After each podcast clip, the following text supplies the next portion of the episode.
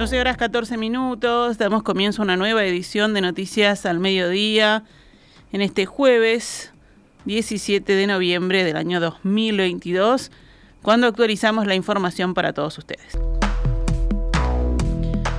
Vamos con información política. El senador de Cabildo Abierto, Guido Manini Ríos, insistió en que no es colono. Acusó a la oposición de buscar instalar la idea de una gran mentira y dijo que el nuevo informe de la sala de abogados convocada por el Instituto Nacional de Colonización es el mismo informe retocado de meses anteriores realizado por militantes frente amplistas. Lo que hay que tener claro es que los que hacen este informe son los mismos que hicieron el anterior y el anterior.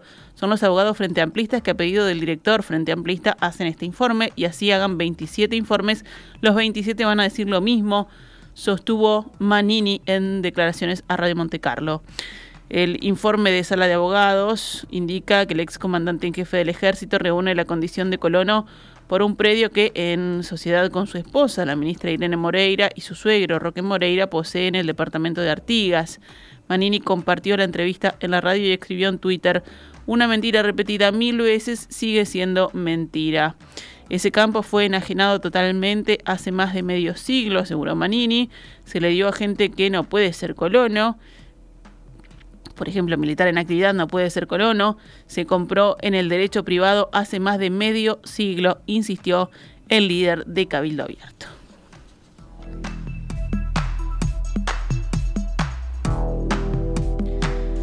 El Ministerio de Transporte y Obras Públicas comunicó que se verá afectada la circulación en los accesos a Montevideo por Ruta 5 debido a obras y trabajos de rehabilitación. Hasta el mes de diciembre se realizarán tareas de rehabilitación de pavimento de hormigón mediante demolición y reconstrucción de losas en mal estado. Desde el Ministerio se solicita tomar las precauciones necesarias, estimando posibles tiempos de demora, usar vías alternativas y respetar la señalización de obra y la velocidad máxima de circulación. Vamos con otras noticias. La policía identificó en las últimas horas el segundo cuerpo que fue hallado enterrado en una cabaña del barrio Peñarol. El pasaje de agua donde se encontró a la víctima está a pocos metros del descampado en el que días atrás encontraron otro cadáver con cal. Ese material se utiliza para acelerar el proceso de descomposición y evitar los olores. Sin embargo, una denuncia anónima le permitió a los detectives de la zona 3 ubicar primero uno de los cuerpos y después el otro. La policía los identificó como dos hermanos integrantes de una de las bandas criminales que actúa en Peñarol, los Segales. En los últimos meses se recrudeció el enfrentamiento entre los Segales y los Delfino, otra de las bandas del barrio. En el marco de este enfrentamiento, el 26 de octubre fue asesinado un joven de 18 años por error a plena luz del día. Mauro Segales, líder de esta banda, fue imputado por el crimen y está en prisión. A las 24 horas de la imputación del cabecilla aparecieron los restos de una mujer en Bocas de Tormenta. El 8 de noviembre, el Queto fue asesinado y su cuerpo hallado en el descampado enterrado. Ayer fue encontrado el cadáver de su hermano, un hombre de 45 años, poseedor de varios antecedentes penales. El homicidio de los hermanos es investigado por el fiscal Carlos Negro en el marco de un contexto complejo donde hay al menos cinco clanes familiares en el barrio, según relató Fiscalía en una audiencia judicial. Estos clanes son los Segales, ya mencionados, los Delfino, los Vallejo, los Montenegro y los Tita. Cuatro delincuentes armados coparon una vivienda en Joaquín Suárez, encañonaron a los residentes y se llevaron una importante suma de dinero. El hecho se registró pasada la medianoche, cerca de las 0.30 horas, en una casa ubicada en calle Pampillón, casi Boulevard San Francisco, próximo al kilómetro 30-500 de la ruta 74. Según informó la policía de Canelones, los cuatro hombres llegaron armados y con los rostros cubiertos con tapabocas. Una vez allí redujeron a un hombre de 39 años quien fue atado con precintos y posteriormente se dirigieron hacia una mujer de 64 años a quien amenazaron exigiéndole dinero. Ante estas intimidaciones, la mujer entregó un maletín que contenía una importante suma de dinero, según informaron fuentes del caso. Telenoche informó que la cifra rondaría los 200 mil dólares. Posteriormente, los delincuentes se dieron a la fuga en un auto que fue hallado incendiado en la calle Diego Pons. Los investigadores lograron establecer que este vehículo había sido rapiñado el pasado 22 de septiembre en Montevideo. El procedimiento se encuentra ahora a cargo de la fiscal letrada departamental de Toledo, Alicia Chiapacase. Nos vamos al panorama internacional. Rusia lanzó hoy una nueva ola de ataques contra varias ciudades ucranianas, incluidas la capital, Kiev, coincidiendo con la primera nevada en el país, que sufre cortes de electricidad masivos provocados por la ofensiva rusa. Ucrania ya había sido golpeada el martes por una serie de ataques que se produjeron tras la retirada de las fuerzas rusas el 11 de noviembre de la parte norte de la región de Gerson, al sur, que Rusia dice haber anexionado. Esos ataques dejaron sin electricidad por varias horas a unos 10 millones de ucranianos, según las autoridades de Kiev. El gobernador regional, Oleksiy Kuleva, dijo ayer que la próxima semana será difícil, con temperaturas que podrían bajar hasta 10 grados bajo cero.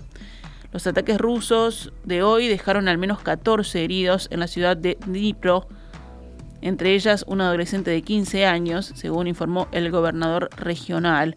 Este ataque afectó además a dos infraestructuras. En la región de Kiev, la defensa ucraniana derribó dos misiles de crucero, así como drones rusos kamikazes Shahed, de fabricación iraní, según informó la administración militar de la ciudad. En la región de Odessa, los rusos atacaron una infraestructura y tres personas resultaron heridas, según también la administración regional. El Consejo de Gobernadores del Organismo Internacional de Energía Atómica, la OIEA, adoptó hoy en Viena una nueva resolución que critica a Irán por su falta de cooperación, según informa la agencia France Press en base a fuentes diplomáticas. La resolución presentada por Estados Unidos, el Reino Unido, Francia y Alemania fue aprobada por 26 de los 35 miembros, según dos diplomáticos. Es el segundo texto de este tipo en seis meses y tiene lugar en un momento de estancamiento sobre las informaciones en torno a material nuclear no declarado en la República Islámica.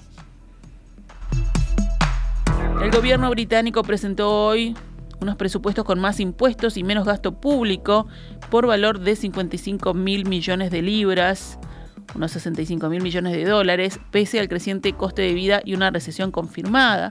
Somos honestos sobre los retos que enfrentamos y justos con nuestras soluciones, aseguró el ministro de Finanzas Jeremy Hunt ante el Parlamento, al tiempo que imponía el regreso de la austeridad a este país que está sumido en la crisis.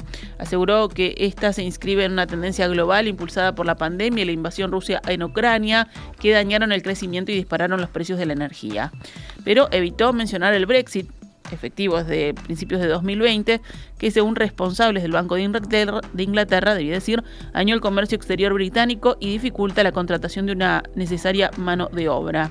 El Reino Unido ya entró en recesión y su PBI caerá 1,4% en 2023, según confirmó el ministro citando datos de la Oficina de Responsabilidad Presupuestaria. Según el Banco de Inglaterra, esta recesión podría durar hasta mediados de 2024 y ser la más larga de la historia británica. En deporte, el entrenamiento de la selección uruguaya pautado para este jueves en la tarde en el campus de la New York University de Abu Dhabi fue suspendido por duelo. En las últimas horas falleció la madre del arquero Sebastián Sosa y los jugadores decidieron no entrenar y volver al hotel. El jugador vuelve a Montevideo y luego retornará a Doha. Bajo el mando de Diego Alonso, la Celeste entrenó durante toda esta semana en Abu Dhabi y el sábado partirá hacia Doha. En principio estaba previsto que este viernes los jugadores tuvieran el día libre, pero esto puede cambiar la agenda. Uruguay, recordemos, debuta el próximo jueves a las 10 de la mañana en el estadio Education City ante Corea del Sur. Cuatro días después se enfrentará a Portugal y el 2 de diciembre se enfrenta a Ghana. Esta es Radio Mundo 1170 AM. ¡Viva la radio!